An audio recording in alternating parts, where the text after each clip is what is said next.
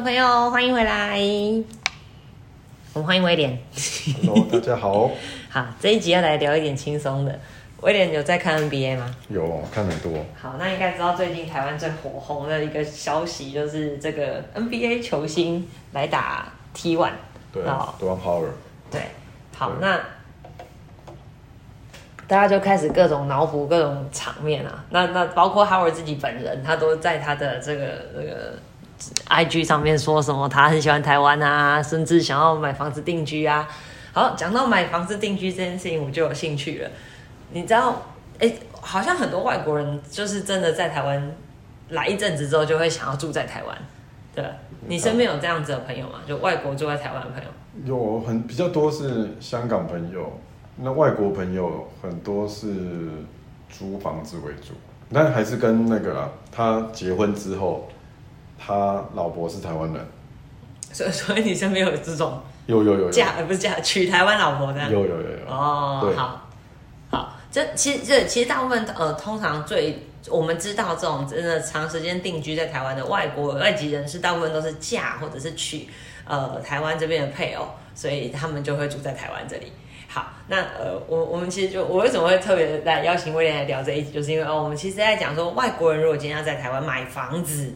其实也没有想象中那么容易耶。嗯，公贷款其实有差，对我，我觉我觉得最大的困难是贷款，对，因为只有说你全现金拿来买，当然我就觉得呃，毕竟是一个自由、平等、民主的国家，你全现金买是没有问题的。那问题就刚刚我也讲出重点，就是贷款，贷款上面的话其实是会蛮困难的，对吧？嗯，但我实际上面我们还是要来看一下，这个到底是怎么样子的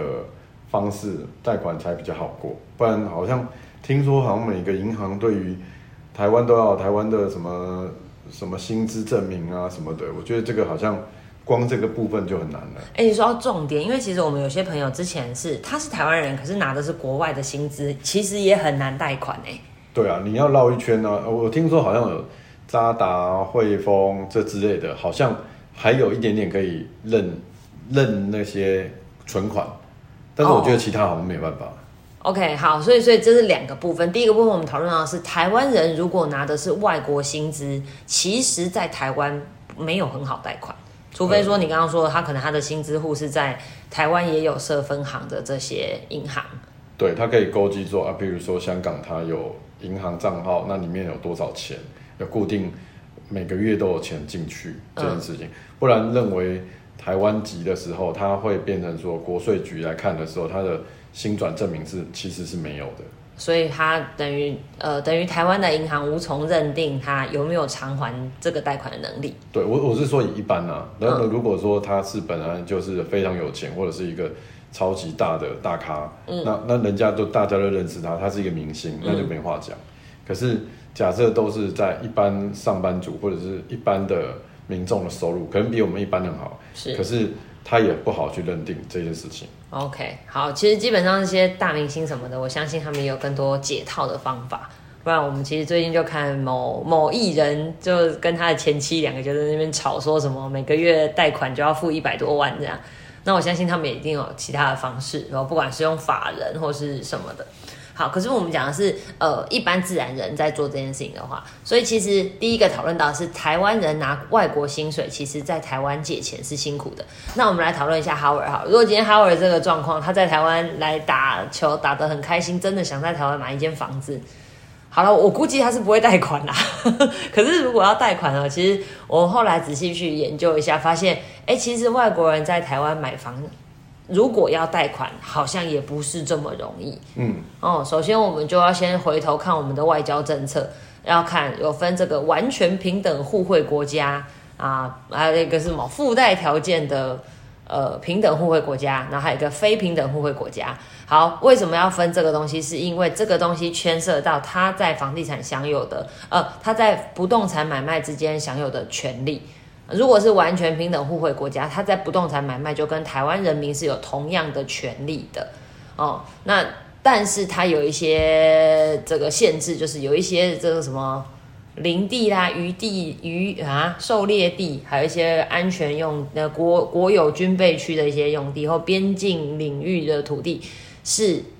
只限定台湾人才能继承跟购买，所以如果是外国人的身份，他是不能购买的，他也是继承取得也要赶快卖掉。好，这是完全平等互惠国家。那当然后面还有一些呃附附附条件平等互惠国家这件事情，其实我蛮惊讶的是，新加坡人竟然在附条件平等互惠国家里面也就是说，新加坡人不能在台湾买工业土地，他只能租，他不能买。嗯哦，那菲律宾人也是部分，也是这样子的规定哦，所以一些跟台湾其实蛮有互动的，新加坡、菲律宾、泰国这些国家，其实他们在贷款、继承跟税制上面的规定，跟台湾其实是不一样的，所以他们在台湾的这些不动产的相关权益也是不一样的哦，所以呃。我我我我们其实仔细去研究，那当然好。我们回头来讲，刚刚这个最最开放的这个完全平等互惠国家，其实也有很多国家啦，像日本、韩国、纽西兰、英国、美国比较特别，美国的每个州都不太一样，所以美国有四十个州是在完全平完全平等互惠国家，那美国还有另外几个州是在附条件平等互惠国家这个领域。好所以，如果你的呃这个好朋友或你的朋友要来台湾买房子，他你要先问他是美国哪一州的。好，那这个新闻里面就有讲到，一这个魔兽它的所在地是乔治亚州哦，它跟台湾是完全平等互惠国，所以他在台湾买房子其实是容易的啊。那但是这个贷款的部分就是要另外再去考量的。好，所以其实本来大家都以为外国人在台湾买房子好像很简单，后来才发现，哎，不是这么一回事。嗯，所以也难怪这么多外国朋友来台湾只是租房子。对啊，所以所以有很很长时间，你看哦，我们的韩国、日本，虽然你看到都是完全平等互惠的国家，可是你看到的日侨学校、韩侨的学校，甚至美国学校，其实有很多人其实，在。天母地区啊，我们看天母地区，其实还是很多人是用租的，嗯用租的。他可能是外派来台湾，他是什么样的公司的高阶主管，他可能就是有配小呃小朋友可以来这边或者什么的。是，对啊。所以一般来讲，好像真的蛮长。因为我之前在做这个有有几次在做租赁的时候，也是帮呃新加坡跟日本的朋友呃帮忙找房子。嗯嗯。那这个时候其实他们所用的话，就是公司会配一个。呃，大概三万五或八万中间，哦，中间一个数数字让他们去租房子，是哦，所以我那个时候也没有想到说他们其实是因为他们买房子有一些麻烦，对他们也觉得很麻烦啊。就其实我说，有时候其实你不觉得台湾好像呃去国外很喜欢把钱拉到国外去，譬如说最近很流行说又有这个这个这个泰国啦，你是说台湾人喜欢去国外买房子？对啊。外国好像是比较简单的，可是好像台湾对某些东西是这件事情管控。我们看完之后，我才觉得哇，管控真的很大。对，因为其其实发现在台湾买房子很啰嗦。如果不是台湾人的话，嗯，但是解决方案就是娶一个台湾人或嫁一个台湾人，这是最简单的啊，一切都解套。可能魔兽这些地方还蛮厉害的，所以应该可以。对。对啊，听他的一些八卦真的是蛮真的哈，大家都在说十六年后是台湾篮球元年这样。好，哎，怎么聊到这边来？好，所以其实，在台湾买，哎，因为我我确实也后来观察到这个状况，因为我发现去泰国、去日本，我们要去那个地方买房子，其实都是相对容易一点的。但是，哎，外国人在台湾其实就会比较啰嗦，也比较麻烦。那但是很很特别哦，我我要讲，因为最近就是反正因为疫情嘛，那大家都不能出，就是比较少再出国了哦。好不容易开放了，也是只有部分的朋友也是往日本或泰国跑而已。可是我发现很多这个台湾有很多很奇妙的区域，外国人竟然比我想象中的多。比如说呃花莲啊，比如说宜兰啊，比如说垦丁或者是绿岛或者是蓝屿，哎，我在这些地方都碰到。长，而且是常住，他们真的是住蛮久的那种外国朋友，所以其实我发现台湾真的是蛮吸引这些外国人能够定居在的的位置，所以大家不要太悲观哦。其实我们的居住环境相较于其他地方而言，真的还是呃比起来相对是舒服的啊，舒服的，因为光是这个呃。人人的友善啊，或者是说呃其他这些风景秀丽呀，这个我觉得相较于其他很多国家比起来，我们真的也没有差到哪里去。好，所以其实今天在跟威廉讨论这件事情，是因为我们两个好在在聊 NBA，就聊着聊着就说，哎，那这样他会不会想要在台湾买房子？就发现，哎，果然他就已经讲过这件事情了。他还他有说还有考虑要在台湾买房子，但是在台湾买房子，我就发现哦，原来是这么啰嗦的。对，因为呃，我我其实蛮惊讶的，因为我觉得这样子对于一些嗯。外地的人来说是麻烦的，而且我我我，你知道我看到非平等互惠国家的名单，我就真心开始佩服。那请问台湾之前有很多人在说，很多移工，嗯，来台湾结果买很多房子，哎，他们到底怎么买的？因为他们不能贷款哎。我那时候记得哦，我记得我们在戏子刚开始的时候，那时候是有一个越南。对啊，你看印尼、澳门、越南、缅甸，他们是非平等互惠国家，也就是说他们在台湾是不能抵押的耶。嗯，他们不能贷款哎，所以他们都用现金啊。他们其实我记得那个是，呃，他们有正常的收入在台湾，是，然后他其实已经移民在台湾了。哦，所以他是有台湾身份证，他已经移亲了。哦，他已经移情了。哦，OK OK，对对，所以他是有台湾身份证。对，他有台湾身份证。哦，那那他就等同台湾人啊，因为他已经拿到身份证，就等同台湾。但是我觉得，对于银行，对于他们，他们还是对对于他们还是没有这么友善。哦。因为他们还是会觉得，哎，他是不是随时有可能就回就回去了？那你这个抵押的部分有没有可能就就甩？我觉得我那时候听甩锅给银行。对我那时候听到他们的一些的银行对他们状况好像比较多，而且。也比一般的说什么薪资每个月要进多少钱这些部分，嗯，还蛮严厉的去管控这一部分。这这这，我我其实觉得蛮奇妙的，因为我我以前就是还能够旅行的那个时候，我就觉得台湾其实某个程度并没有那么友善哦。因为你看，我记得以前。我都会邀请我的泰国朋友说：“哎，你们有空？因为我们去泰国玩，他们就很热情接待我们嘛。然后我我那时候就会就是你知道，就像哎，我在你家得到很大的款待，我就会可可说，那你改天来我们家做客，我我请你吃饭这样。所以我就会这样跟泰国朋友讲说：哎，那你们来改天来台湾玩啊，我带你们去玩。我是那个时候才知道，从泰国朋友的口中才知道，原来泰国人要来台湾玩旅游这件事情没有那么容易耶。那我后来仔细去研究说，哦，旅游不容易，之外买房子也不容易。嗯。对，就是相对起来来讲，其实是是是让我惊讶的。好，那那我们就来科普一下，到底有哪些国家比我们想象中的麻烦。好，你看哦，像像像我我蛮惊讶是像丹麦，就是因为丹麦跟我们不是完全平等互惠国家，然后或者像乌克兰跟捷克这些，我们听起来就是我们还蛮常听到的国家，其实他们在台湾买房子是蛮辛苦的耶。哦，也是就是某个程度贷款是很困难的。那当然，他如果说用全现金是没有这个问题，但是那也要他有这么多钱呐。嗯，对啊，所以我还蛮蛮蛮讶异这件事情。不过，呃，换个角度想，是因为台湾很小啊，所以其实某个程度我们不小心就会买到那个国土，你知道，不小心就会买到那个那如果一个大手笔，可能不小心就把那个一个城市。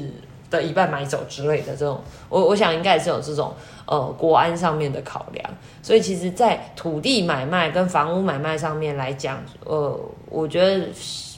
倒没有我们平常想象的那么友善。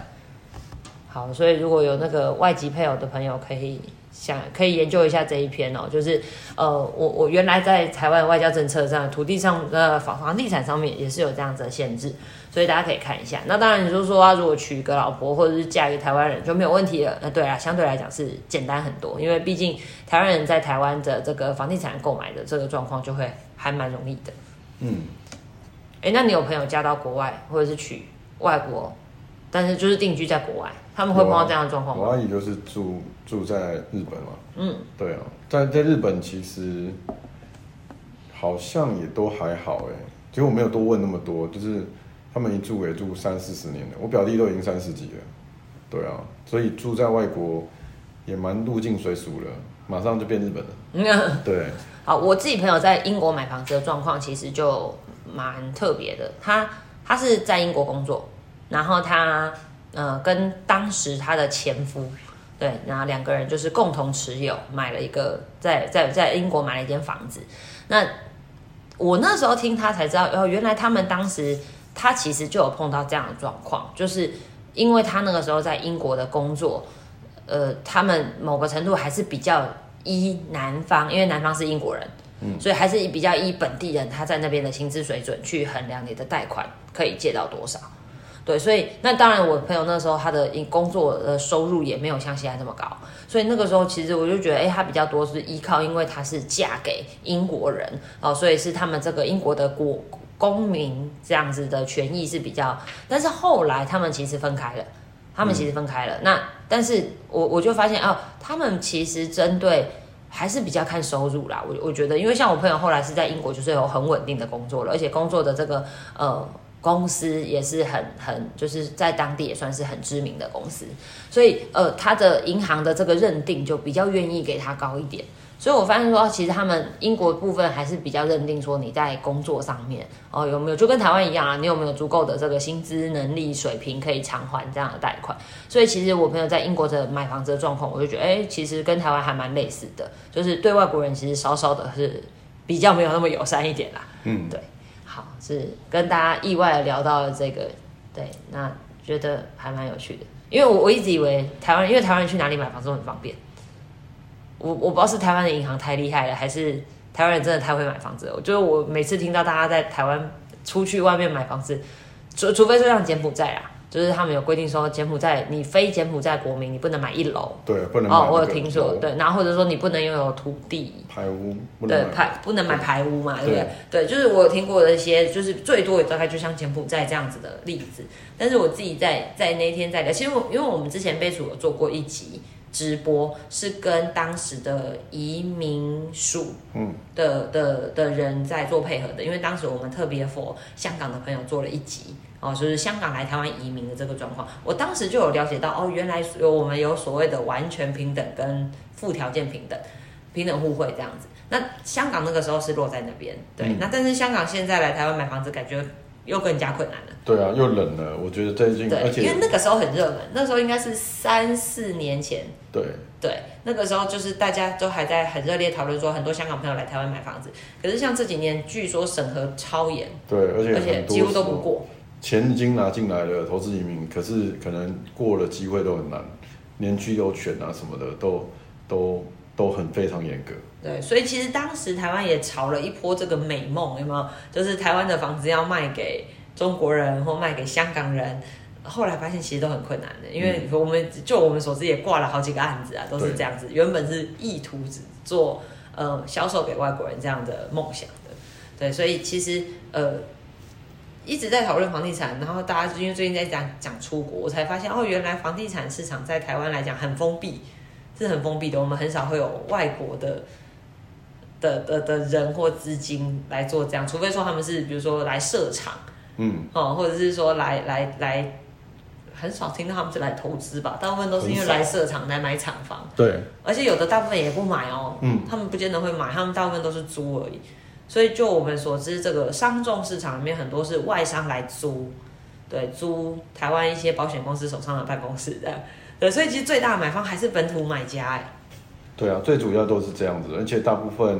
其实外国人来台湾的设立工厂或者是什么的，就是台湾的水电真的是便宜，水电水电很便宜，水电便宜，人力呢？相对也便宜，呃，人力也很便宜，而且我有发现最近跟几个朋友在聊，现在有很多的是。呃，在海外的公司，可是他的工程师其实是在台湾。哦，有，我我我最近听到很多，就是他们的研发中心或者是优化师什么，其实是是背上台湾的，只是在台湾的。对，相对来讲，台湾的薪资啊，还有台湾的一些技术，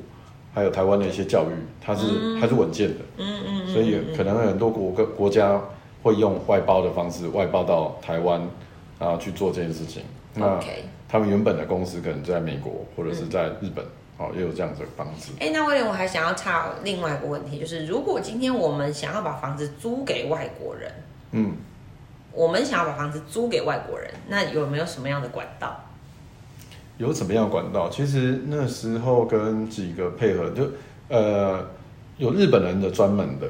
有你说专门做日本日本人的呃房屋中介。对，房屋中介，然后然后帮一直一个时间，譬如说一年或者三年，他就呃，他们就会帮他们服务，因为他们已经很习惯，知道说他们的公司可能在就在我们公司旁边，就松江南京，是，那他可能那一区的哪几个房子是比较适合他们的，他们有他们、哦他们的习惯。所以日本人在台湾也有他们惯用的房仲就对了，对他们来的时候，一定会那个公司就先安排好安排好说，哎、你去找谁谁谁，他就帮你安排。哦，对，那那所以你曾经配合过是这个这个中介来找你就对了，是这样吗？呃，我去找他们，嗯其实我去找他们，嗯嗯他们会有一批人，就是呃训练有素，而且他们在法规上面或者是在日本人来过来这边，他们的讲法，而且他们都会讲日本。哦，对当然了，当然，当然，对对对当然了，OK，哦，好，所以你是当时是去找他们做配合哈。对，好，那我要讲我自己一个最特别的经历。我以前在做那个短暂的房仲生涯里面，对我我做过一个很特别的案子是，呃信义区的豪宅。那本来这个屋主是委托我，希望帮我我帮他把它卖掉。就有一天我接到一通电话，是一个也是中介，那是个前辈，一个姐姐打给我，她跟我说她是专门做在台湾的外交官的房屋租赁。然后我才明白，哦，原来有一个这么特别的市场，他专门做来台湾的外交官的生意。那他因为他本人就是这个姐姐，她的公司里面就是你知道真的是九官鸟，就是法文、英文、德文什么什么各种文的人都有。然后他们就是专门专门做这件事。那外交官来台湾，其实呃办公室不用找嘛，因为他们本来就有他们的驻台办事处，所以办公室是不需要特别找，或者是久久才会换一次的。但是这些人来台湾工作，他们的国家会给他们一个租房子的额度啊，maybe 几千美金或上万美金啊，然后让他们可以去去去选择。对，那当时我就那那个姐姐就特别打电话跟我说，哎、你那个要卖的那个房子啊，那屋主的装潢状况如何？那他们有考虑要租哦，所以我们当时其实就因为这样因缘机会的接触到了很多我们想也没想过的国家的事，那些外交官的的的的人，他们来看他们的就是想要租的房子，所以我我后来才发现，哎、原来有人专门做这么特别的市场。最近还是这一年好像有那个风力发电，哦嗯，对对，这个还蛮多的，嗯好像有很多外国的工程师嗯，哦都会在台中啊那一带。然后因为他们来做那个大风扇，对不对对所以他们就很特别，他们就是在那个区域，对不对？对，有在那个附近，会在那个附近。哦，好，所以其实呃，我我我我我是自己这样经历过，才发现哦，原来呃，其实很有趣，就是会有一些很特别这种专门在做两。语言上面的切换，其实他们做的事情是一样的，只是因为他们更多了一层，就是语言跟法规上面更多的要去切算这件事情。那其实台湾很多屋主到最后都会因为怕麻烦，然后就说那算了。嗯，对，那算。可是自己就我自己曾经呃处理过这样子案子，就是处理租给当时租给以色列吧，还有另一个国家瑞士吧。嗯，对，哎，瑞士嘛，对，瑞士，就在台湾的这些呃处理事情的外交人员的租租屋处，我发现其实他们顾房子顾得蛮好的啊。嗯，可可能也因为我们这个是属于价格很高的，就是他们每个月租金都不低，对，所以他们其实都房子都整理的蛮好。但是他们有一些很特别的习惯，就比如说他们因为他们是外交官的关系，他们就常常需要办 party，对，所以他们就会有一些很特殊的需求。所以我才后来发现，哎，真的每个国家在台湾的每个不同的位置，他们的需求真的就不太一样。对，所以我我，然后我也听过一个很特别的经历，这这也是今今天都在讲经历，就是我是我记得我是要去机场的路上，我碰到一个香港人，然后他是一个男生，然后他就问我说我在等车是要去机场吗？我说对，我要去机场接我朋友。然后他就说哦，他要，然后我说那那你是香港人，你在这边等，你是要去机场吗？他说对，他要回香港。他就说他是在中钢的工程师，对他住高雄，所以他在高雄买了一间房子。然后他就说高雄房子好便宜哦，就是他在兰桂坊的一间小套房的当时啊，当时那个价格可以在高雄买一个小透天，嗯所以他就把他在香香港的房子卖掉，然后来台湾买了一个小透天，就在他上班的那个附近。然后那个时候他他选周末，他就会回去香港跟他的朋友聚会、看球、玩一玩，然后礼拜一再坐飞机回来台湾上班嘞。一日生活圈，超超。惬意耶，超惬意耶！他就跟我说，他觉得那个时候他觉得这样的生活品质非常好，然后我才理解说，哦，原来有的人是这样子在生活的耶。我我我其实蛮惊讶的，但是我们今天这样讨论，让我会发现，哦，那那当时他能够买房子，应该也是蛮麻烦的，嗯，对，也是花了一番功夫间。要很有耐心哦，不然很多人，我遇到啊很多的外国人要本来要来台湾买房子，可是有些法规还有一些银行的部分，他们后来讲算算算，我用租的就好了。哦，到最后可能改成就用租屋就对。嗯嗯，好，那我们今天花了一点时间来讨论这件事情，所以给大家做一个参考。如果刚好身边有这个想要买房子的朋友，或者是想要来台湾定居的朋友，或者是你想出国买房子的朋友，你可以参考一下。那你可以网站上面搜寻，我我们也会把那个互惠国家一览表放在我们的资讯栏里面，大家可以有空对照一下，看这个美国的哪些州比较方便这样。好了，我觉得看出来看出来是蛮蛮有一些特别的一些一些状态。那也欢迎大家，如果有任何呃房地产相关的问题，也可以来提问哦。那我们今天就先到这边，谢谢威廉，大家再见，拜拜。拜拜。